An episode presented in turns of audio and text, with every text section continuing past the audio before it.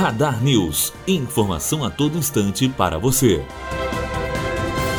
Crise em Roraima divide cidades irmãs. Alvo de pedidos de fechamento na justiça, a fronteira com a Venezuela é, na prática, uma rodovia de duas faixas por onde não só refugiados atravessam todos os dias. De Pacaraima, em Roraima, para Santa Helena de Guairém, no país vizinho, o trânsito de carros e de pedestres é livre na BR-174 e os moradores das duas cidades costumam cruzar o limite para fazer compras ou buscar atendimento médico. O grupo inclui até crianças venezuelanas venezuelanas matriculadas em escolas públicas do Brasil. Matheus Azevedo, aluno do primeiro ano de jornalismo, direto para a rádio Unifoa, formando para a vida.